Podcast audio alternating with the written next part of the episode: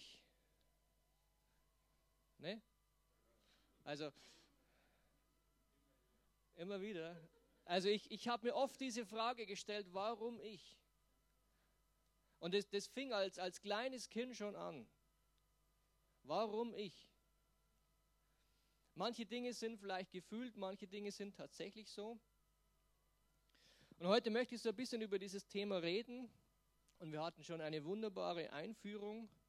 Also mein Thema lautet, ihr seht es dann auch an der Wand, bringe deine Wüste zum Blühen. Und interessanterweise unser erstes Lied, das wir gesungen haben, und da, ich, da hatte ich keinen Einfluss drauf, es ging über die Wüste. Und was wir in der Wüste tun sollen.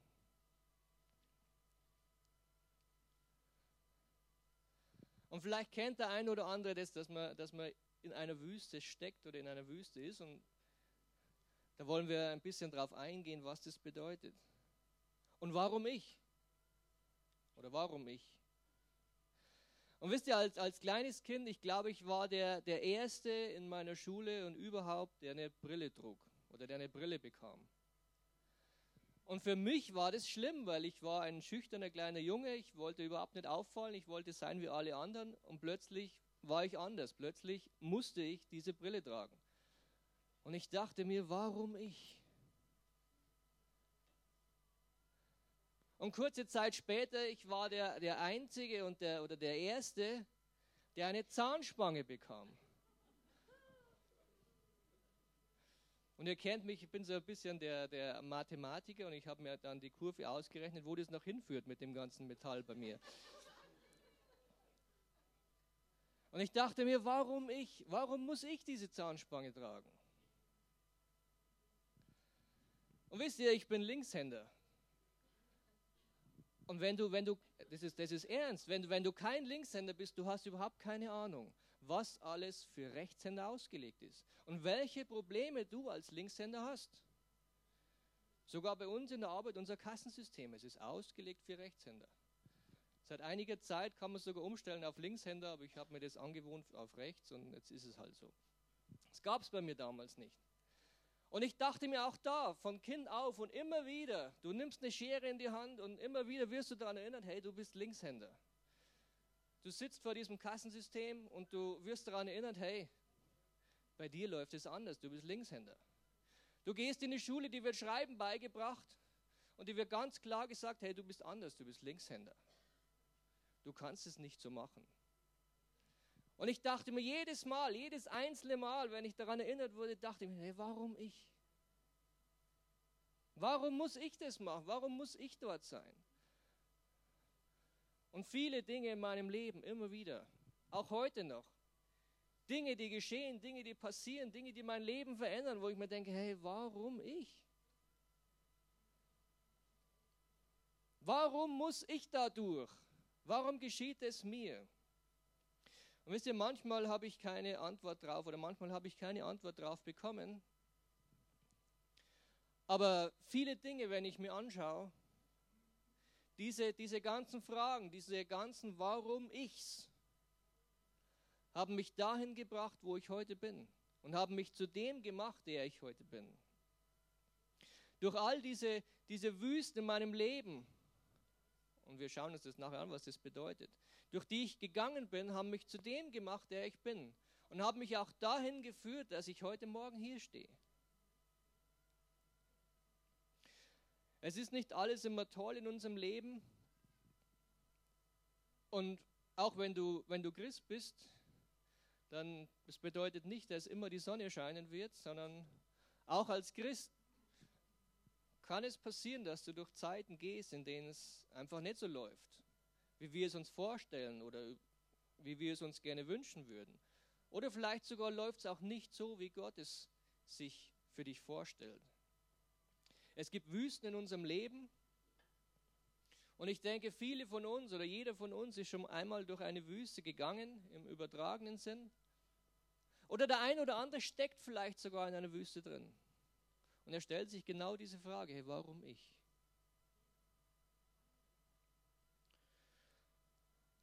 Und ich will erstmal ein bisschen anschauen, was eigentlich eine Wüste ist, was das bedeutet. Und ich kennt es eigentlich auch, oder das, das, das Wort Wüste ist ja bei uns gar nicht so geläufig. Man hört es vielleicht mal in den Nachrichten, wenn es darum geht, dass die Wüste größer wird oder wie auch immer. Oder man hört es im Gottesdienst, wenn über die Wüste gepredigt wird. Ansonsten haben wir eigentlich keinen Kontakt so zur Wüste. Wir kennen das nicht. Wir leben hier eigentlich im Paradies. Und wir wissen gar nicht, was Wüste ist. Und ich dachte mir so, wie kann man das für, für uns im Westen so ein bisschen darstellen? Was wäre Wüste so für uns? Und gestern waren wir unterwegs im Passau und wir waren einkaufen. Und das ist eigentlich so der Ort oder der Bereich, in dem wir leben. Samstagnachmittag, alles ist unterwegs. Und egal was du willst, du bekommst es. Willst du Spielzeug kaufen?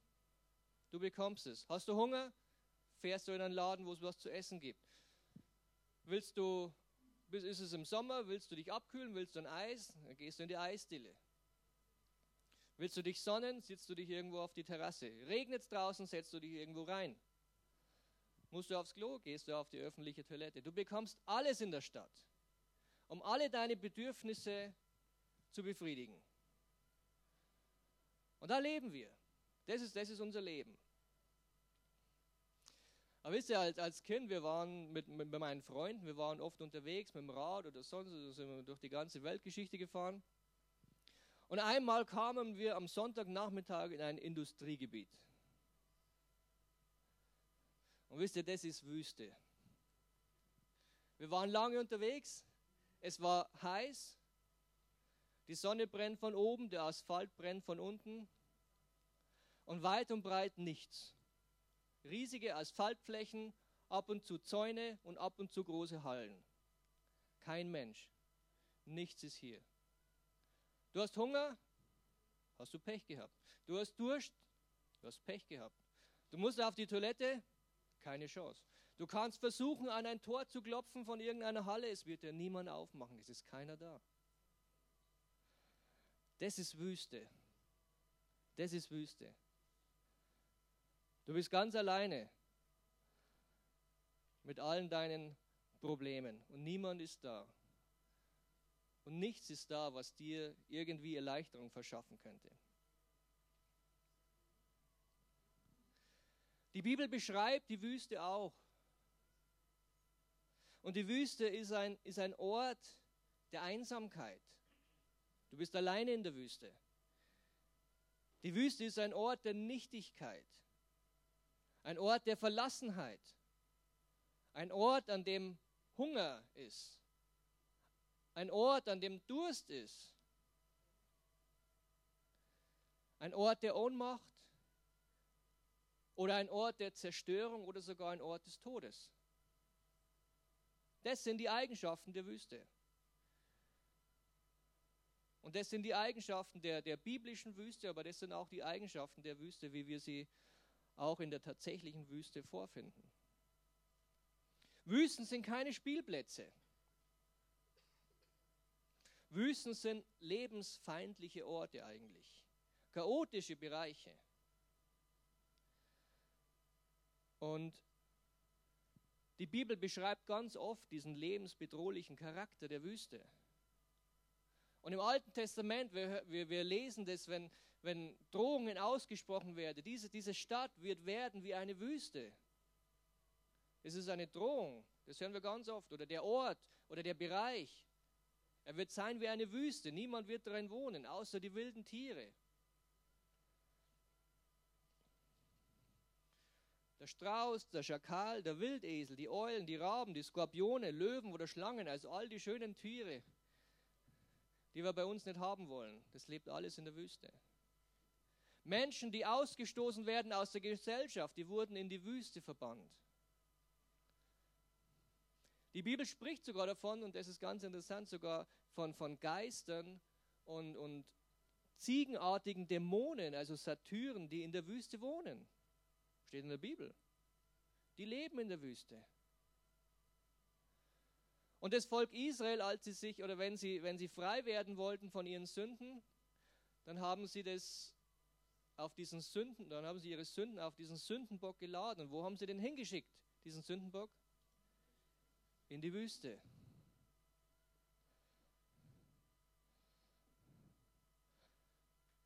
Und vielleicht waren wir physisch noch niemals in einer Wüste. Ich denke, die wenigsten von uns waren schon einmal in einer Wüste.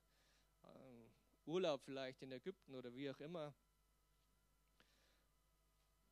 Aber doch denke ich, dass wir diese, diesen, diesen Ort der Einsamkeit, diesen Ort des, des Chaos in unserem Leben, diesen Ort der Nichtigkeit oder diesen Ort des Versagens doch auch kennen in unserem Leben. Und sagen, hey, in so einer Wüste war ich auch schon. Oder vielleicht sogar sagen, hey, in so einer Wüste stecke ich gerade drin. Aber wisst ihr, Gott will diese Situation in unserem Leben gebrauchen, um uns zu verändern. Und Gott hat viele solche Situationen in meinem Leben gebraucht, um mich auch zu verändern, um meine Sichtweise zu verändern. Mich loszulösen von irgendwelchen vielleicht seelischen Bindungen, die ich eingegangen bin um einen Cut zu machen, damit ich wieder neu ausgerichtet werden kann und meine Berufung nachfolgen kann. Gott führte auch das Volk Israel erst einmal in die Wüste hinein. Ganz interessant. Sie wollten in das verheißene Land, aber sie mussten erst durch diese Wüste durchgehen, als sie von Ägypten ausgezogen sind. Und wisst ihr, die Ägypter, äh, die, die, die Israeliten, sie waren kaum draußen aus Ägypten, da wollten sie schon wieder zurück und haben sich gesehnt nach den Fleischtöpfen Ägyptens. Und wir lesen, dass, dass das Volk Israel, als sie noch in Ägypten waren, sie haben geschrien zu Gott. Sie haben geschrien nach einem Erlöser, weil sie dort unterdrückt wurden, weil sie dort versklavt wurden, weil es ihnen dort absolut schlecht ging. Und kaum waren sie draußen aus Ägypten, wollten sie wieder zurück. Sie hatten eine, eine Bindung, eine seelische Bindung mit diesem Land. Sie sind diese Bindung eingegangen und vielleicht war es ihnen gar nicht so bewusst. Aber wenn diese Bindung nicht gekappt worden wäre, auch wenn sie ins verheißene Land hineingegangen wären, sie hätten es niemals einnehmen können. Sie hätten es niemals einnehmen wollen, weil sie zurück nach Ägypten wollten zurück in die Sklaverei. Weil das ganze Übel, das ganze Schlechte, das hatten sie alles ganz schnell vergessen oder verdrängt. Sie haben sich nur noch daran erinnert, dass es dort was zu essen gab, dass dort ihre Grundbedürfnisse gedeckt waren. Und hätte Gott sie nicht durch diese Wüste durchgeführt, hätte Gott sie nicht getrennt von Ägypten, hätte Gott nicht diesen Cut gemacht, er hätte gesagt, es gibt kein Zurück mehr für euch. Sie werden niemals ins verheißene Land hineingekommen. Und plötzlich steht dieses Volk, dieses riesengroße Volk zum ersten Mal seit vielen Generationen, in dem kein Pharao über ihnen ist, der ihnen sagt, jeden Tag, was sie tun oder was sie lassen sollen, was sie tun müssen oder unter Strafe oder sogar unter Peitschenhieben ihnen androht zu tun. Plötzlich stehen sie in der Wüste und wissen nicht, was sie tun sollen. Der Pharao, der sie versorgt hat, der ihnen das, das Nötigste vielleicht gegeben hat, damit sie überleben können, der ist plötzlich nicht mehr da. Und plötzlich stellt sich die Frage, wo kommt nun meine Versorgung her?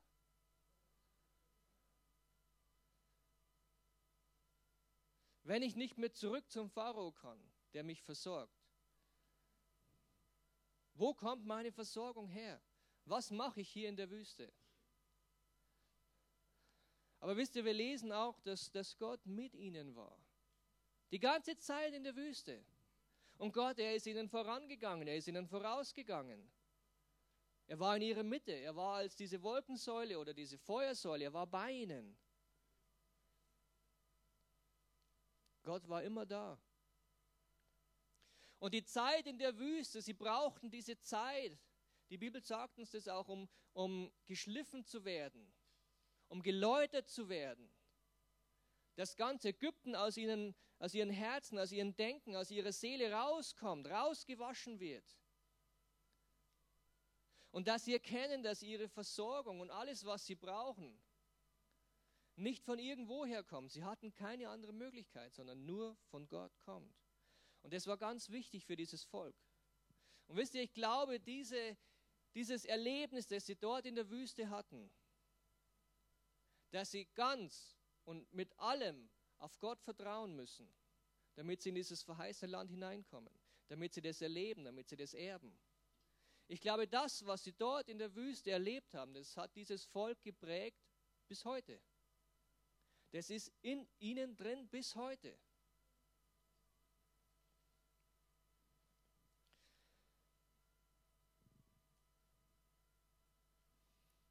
In dieser, in dieser Wüste, als das Volk Israel nichts zu essen hatte, hat Gott sie versorgt, hat Gott ihnen etwas gegeben. Als nicht mal ihre, ihre Grundbedürfnisse gedeckt werden konnten von dem, was um sie rum war, niemand da war, der, der ihnen irgendwas geben konnte, hat Gott sie versorgt, hat Gott ihnen gezeigt, hey, ich will für euch da sein, ich will euch versorgen. In dieser Zeit lesen wir auch von diesem berühmten Satz, den Jesus dann auch zitiert, als er in der Wüste war. Der Mensch lebt nicht vom Brot allein. Matthäus 4, Vers 4, da sagt Jesus das, als er in der Wüste war, als er vom Teufel versucht wurde. Der Mensch lebt nicht vom Brot allein, sondern von einem jeden Wort, das aus dem Mund Gottes hervorgeht. Das hat das Volk in der Wüste gelernt. Und das hat sich Jesus zu eigen gemacht, als er in der Wüste war.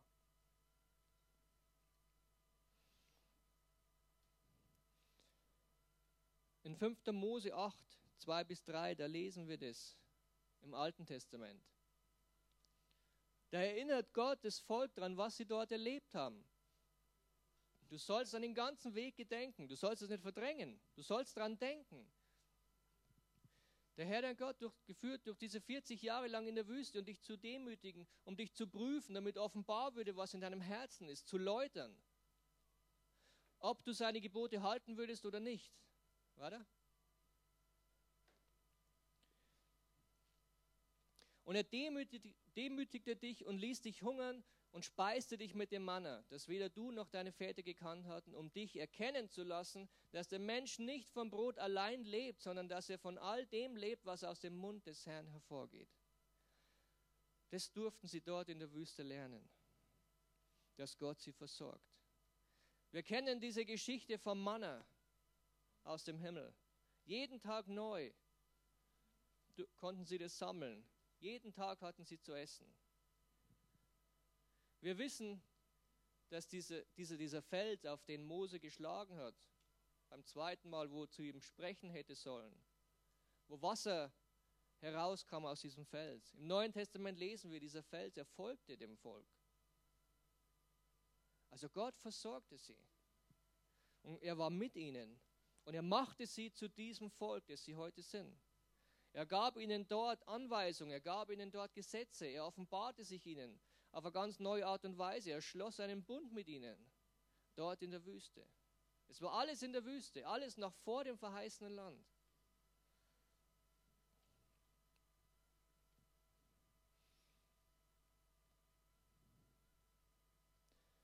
Manchmal gehen wir durch solche Zeiten, in denen es aussieht, als würde wirklich alles wegbrechen. Du hast dir irgendwas aufgebaut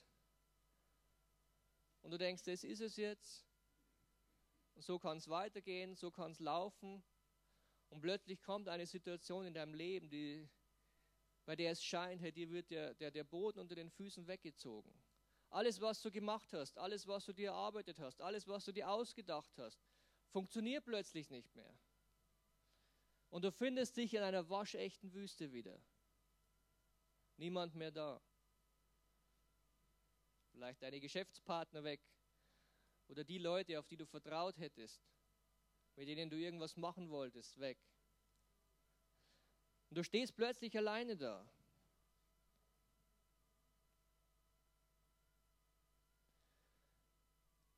Gott will aus deiner Wüste einen Ort machen, der blüht. Und wisst ihr, wie ich mich vorbereitet habe auf diese Predigt? Ich, ich wusste nicht, wo es hinführen sollte und ich, ich kenne auch diese, diese, diese, ähm, ja, diese Art Gottes so oder kannte das gar nicht so, aber als ich mich vorbereitet, ich habe erkannt, dass, dass Gott ein Gott ist, der Wüsten zum Blühen bringt. Und das ist, das ist eine Eigenschaft von ihm. Das ist nicht etwas, was er einmal tut, sondern das ist etwas, was, was tief in ihm drin ist. Und was er mit jeder Wüste tun will. Gott ist ein Gott, der Wüsten zum Blühen bringen will.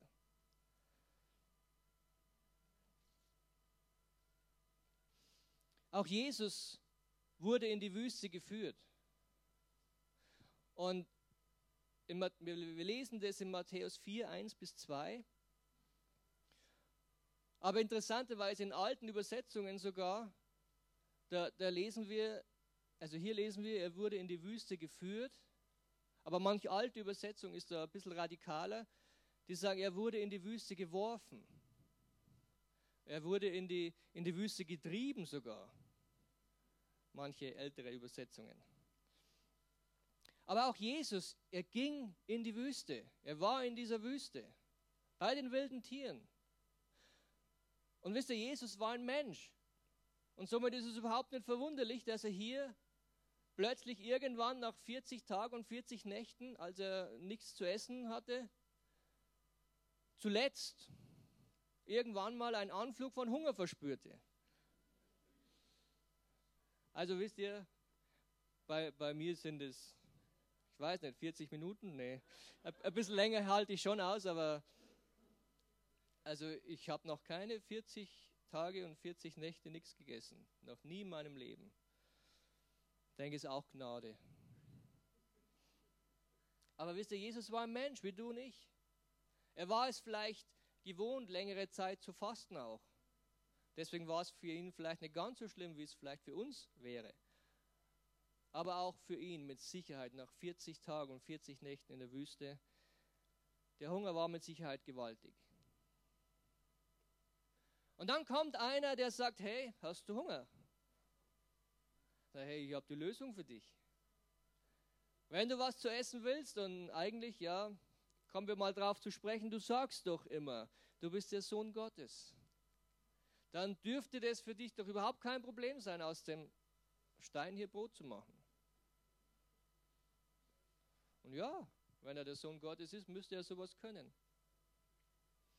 Aber genau hier beruft sich Jesus und Jesus war auch einer aus dem Volk Israel, einer, der das tief in sich drin hatte, diese Erfahrung, die sie dort in der Wüste gemacht haben.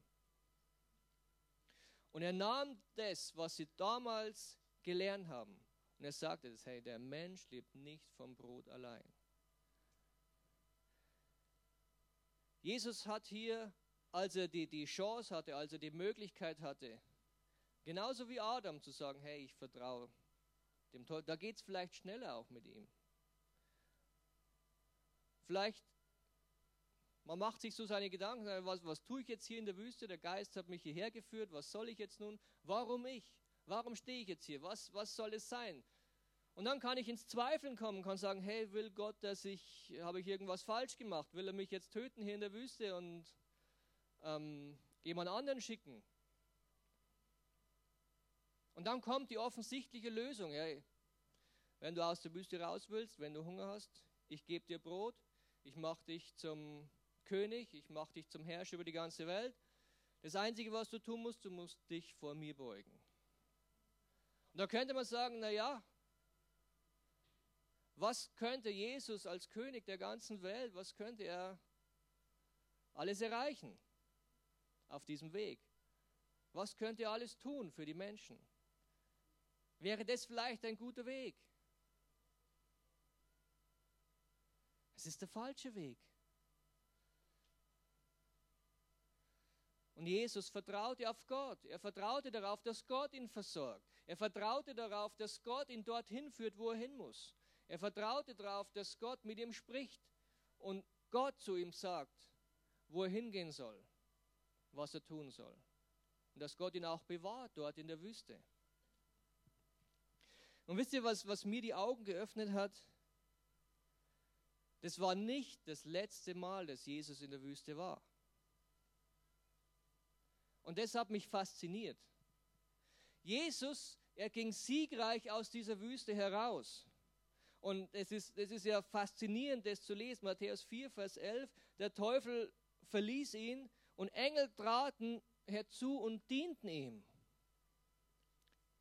Das ist was Geniales. Dort in der Wüste.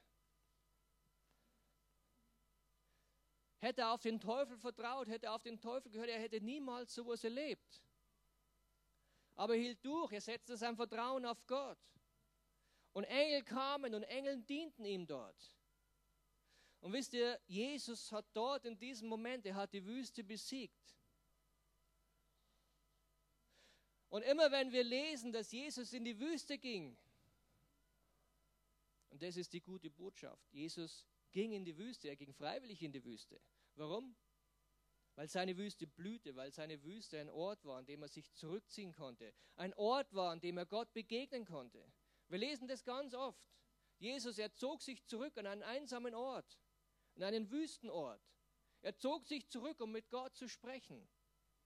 Und Jesus, er zeigt es auch seinen Jüngern. Er nahm auch seine Jünger und brachte sie manchmal raus aus diesem ganzen Trubel, raus aus der, aus der Menge, brachte sie in die Wüste, in einen Ort, an dem sie plötzlich, ein, ein Ort, der nicht mehr schlimm war, ein Ort, der nicht mehr böse war, sondern ein Ort, an dem sie Ruhe fanden.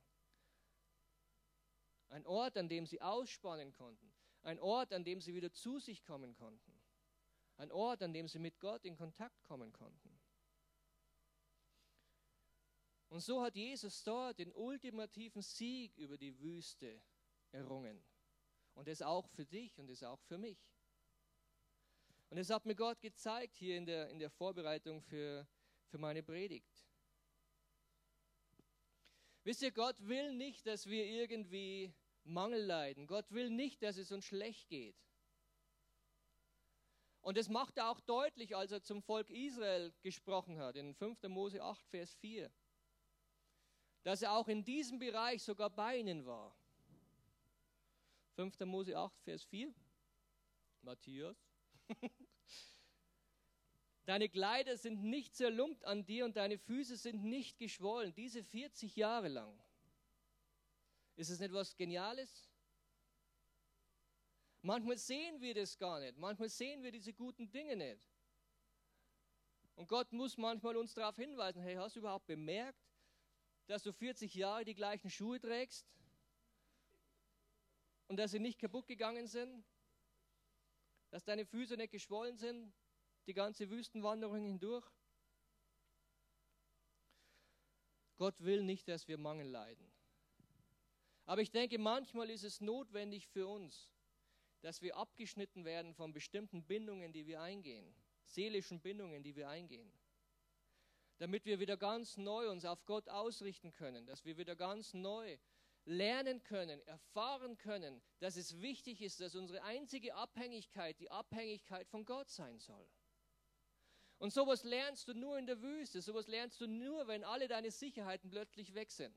Dann lernst du, hey, die einzige Sicherheit, die wirklich zählt, ist Gott, ist die Abhängigkeit von Gott. Und dort lernst du, dass Gott tatsächlich auch zu seinem Wort steht und er wird dich versorgen.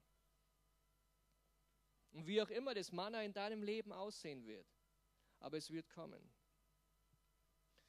Der Kostos hat letzte Woche vor der Waffenrüstung gepredigt. Und auch das lernen wir dort in der Wüste.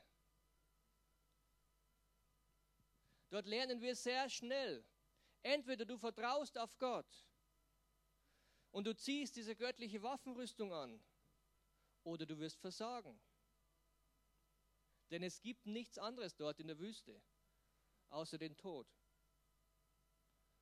oder das Vertrauen auf Gott. Und so ist es auch wichtig, Epheser 6, diese Waffenrüstung zu tragen, diese Waffenrüstung anzuziehen.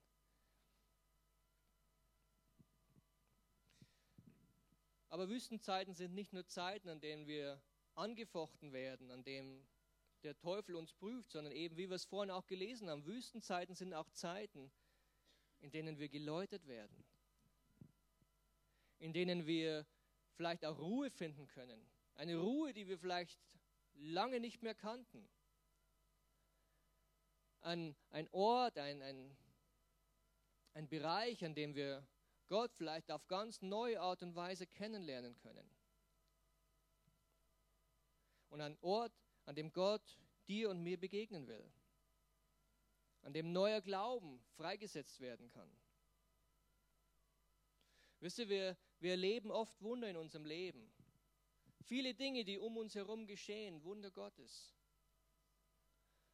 Aber viele Dinge können wir überhaupt nicht mehr oder wir, wir sehen sie nicht oder wir, wir stufen sie gar nicht mehr als Wunder ein, weil wir so aufgeklärt sind und so viele Zufälle ja dazu geführt hätten können, dass das, was ein Wunder Gottes war, auch irgendwie auf natürliche Art und Weise hätte geschehen können. Dass Menschen geheilt werden. Wir erleben das. Naja, das kann ja Zufall sein, dass jetzt gerade in dem Moment jemand geheilt wird. Dass das jetzt, ähm, dass diese Symptome vielleicht jetzt weg sind. Die kommen schon wieder. Und wir verpassen diese Dinge, die Gott tut. Aber wisst ihr, dort in der Wüste, wo keine Einflüsse auf dein Leben sind, dort, wenn Gott ein Wunder tut, das setzt Glauben frei. Das stärkt deinen Glauben. Wenn wir das, das gelesen haben, als die Engel kamen und Jesus dienten, dort in der Wüste, mitten im Nirgendwo, Wisst ihr, wenn man sagt, er, er sitzt in der Stadt und plötzlich kommen zwei Männer und bringen ihm was zu essen, naja, das müssen ja nicht unbedingt Engel sein. Vielleicht hat die Bibel nur geschrieben, das sind Engel. Aber dort in der Wüste kamen Engel. Es ist so eindeutig. Und sie dienten ihm. Da kann man sagen, hey, das ist ein Wunder. Und da kann man nichts dagegen sagen. Das ist ein Wunder Gottes.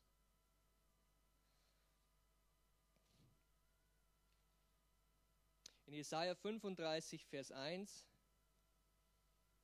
da lesen wir ein Stück weit vom Charakter Gottes. Die Wüste und Einöde wird sich freuen und die Steppe wird vorlocken und blühen wie ein Narzissenfeld.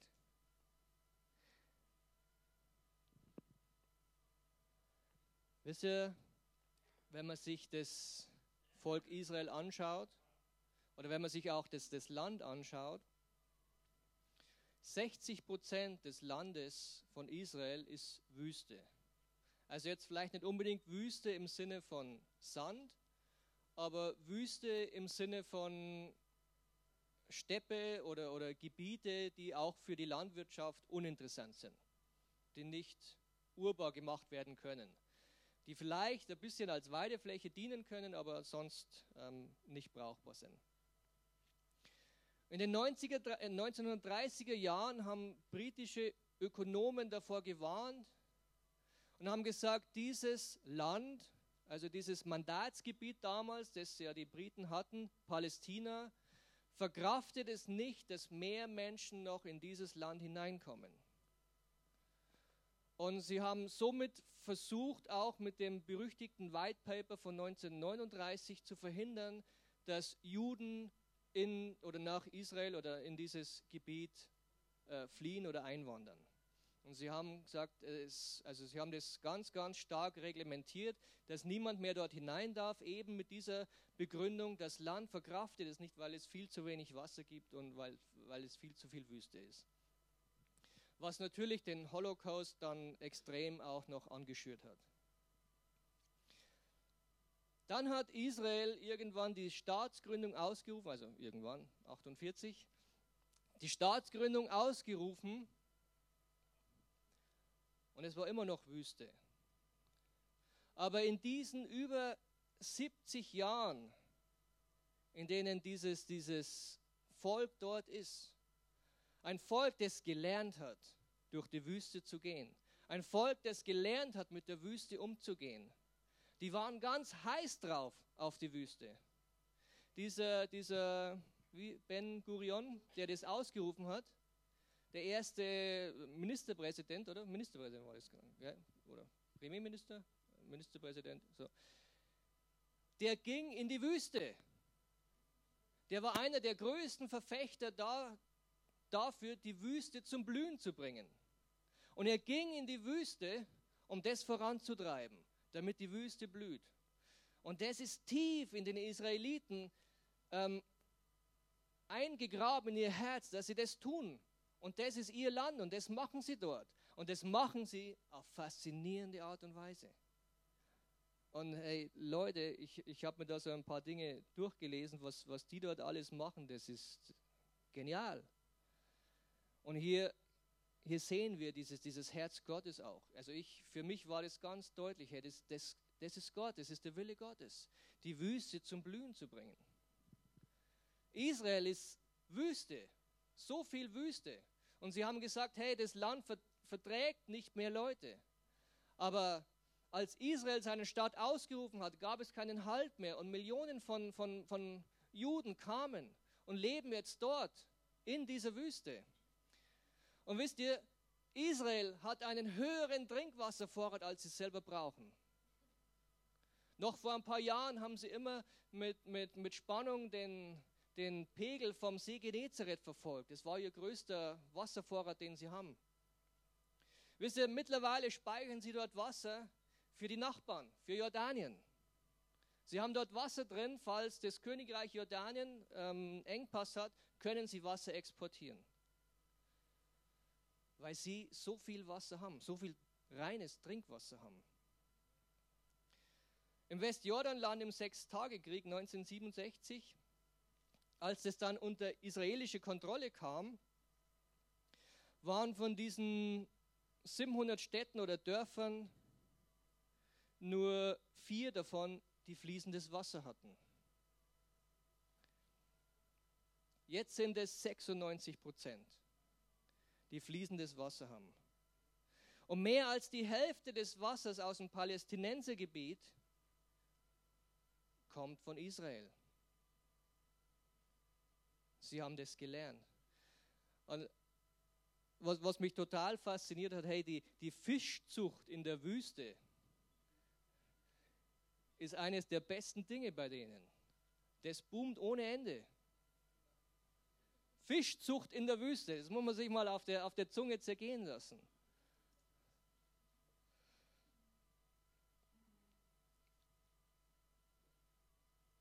sogar, sie haben sogar Wälder angepflanzt in dieser Wüste, in dieser Negev-Wüste.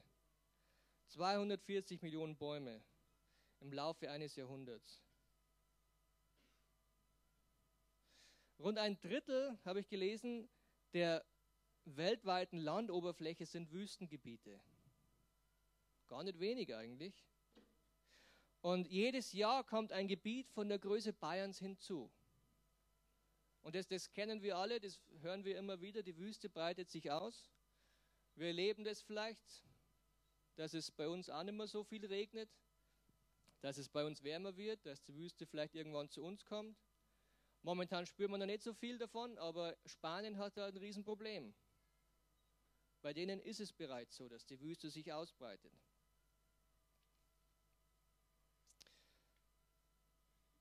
Der Negev, aber diese Wüste dort in, in, in Israel, ist die einzige Wüste, die schrumpft, anstatt zu wachsen, anstatt größer zu werden.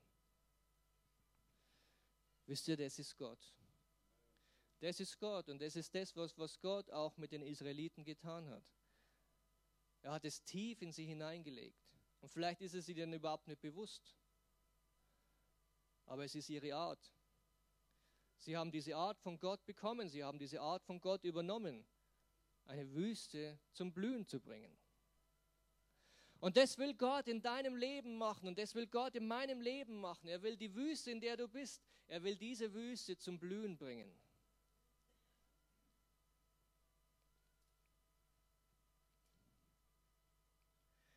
Wisst ihr, meine, meine Frau und ich, wir, wir gingen auch durch so eine Wüste hindurch.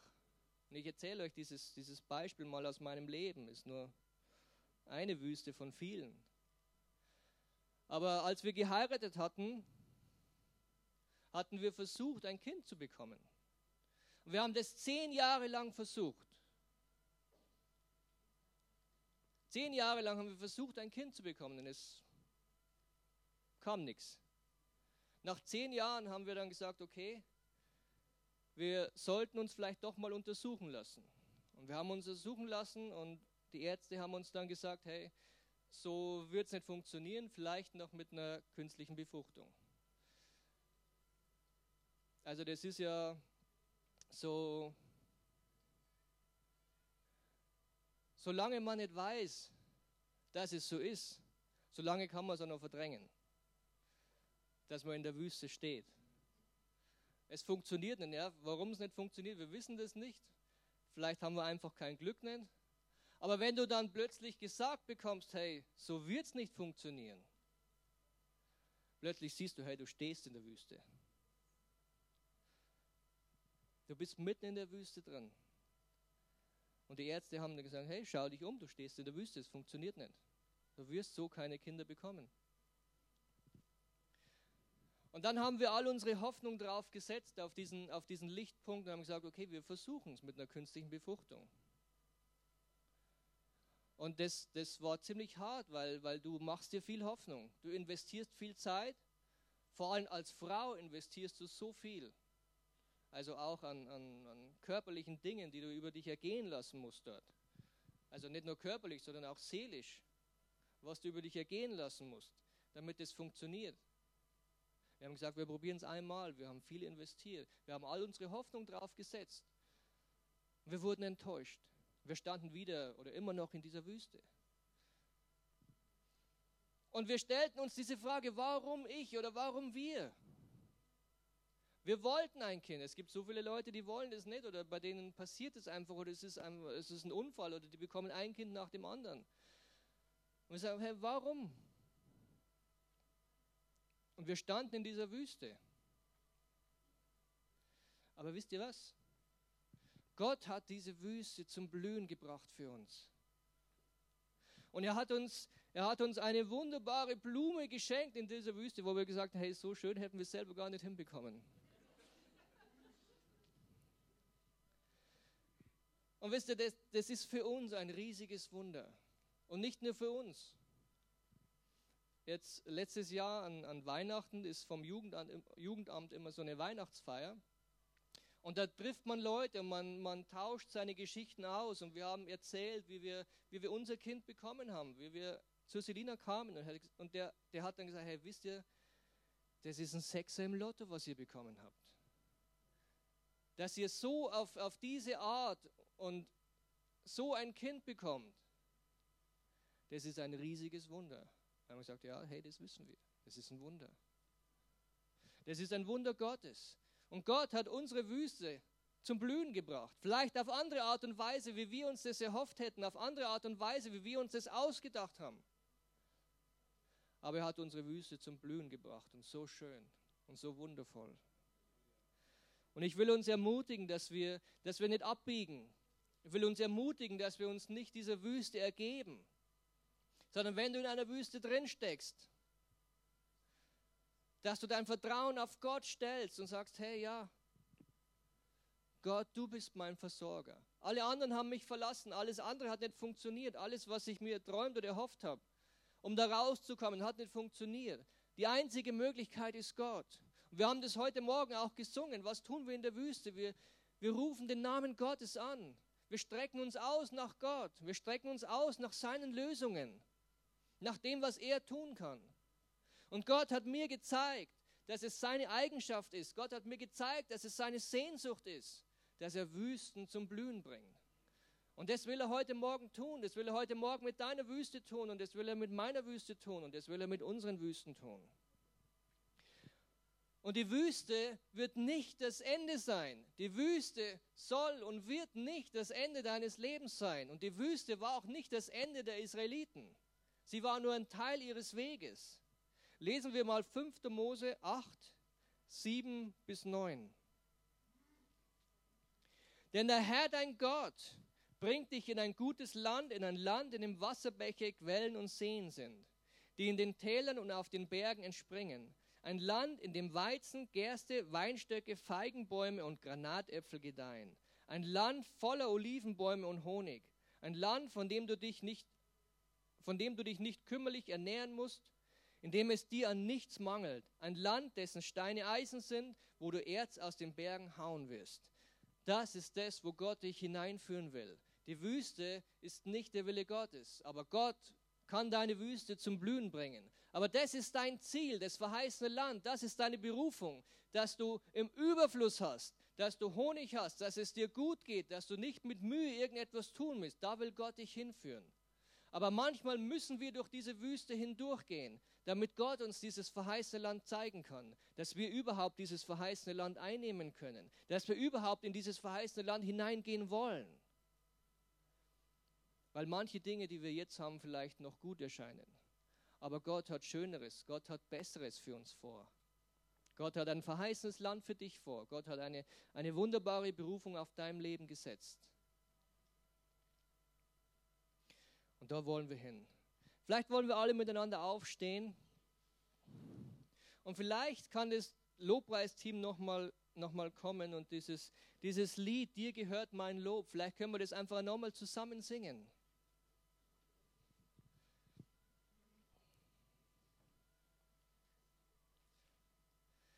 Vater, wir danken dir, dass, dass du uns liebst. Vater, wir danken dir für deine Gegenwart, Herr. Vater, wir danken dir, dass du heute mitten unter uns bist, Herr. Vater, wir danken dir, dass du uns niemals alleine lässt, Herr. Vater, wir danken dir, dass du uns auch durch, die, durch die, das Beispiel deines Volkes zeigst, dass du immer und überall mit uns bist, Herr. Vater, dort, wo wir vielleicht heute Morgen in einer Wüste stehen, dort, wo wir vielleicht heute Morgen uns fragen, hey, warum ich?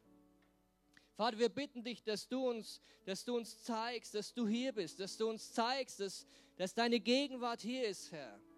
Dass du zeigst, dass du unser Versorger bist, auch in dieser Wüste, Herr.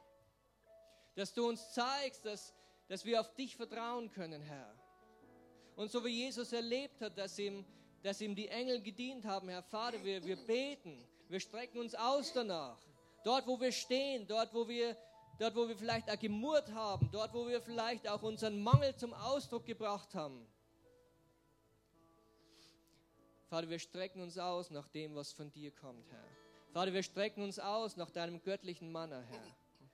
Wir strecken uns aus nach deiner Gegenwart, Herr. Und auch dort, wo wir stehen, auch wenn es Wüste ist, Herr, wir erheben deinen Namen. Und wir loben und wir preisen dich, weil wir wissen, es ist nicht das Ende. Und weil wir wissen, dass Wüste für dich nicht der Tod ist, dass Wüste für dich nichts Schreckliches ist, sondern dass du Wüsten zum Blühen bringst, Herr. Vater, und so beten wir, dass du unsere Wüsten in unserem Leben, Herr, dass du sie zum, Blühen bringst, Herr. Und wir danken dir. Halleluja.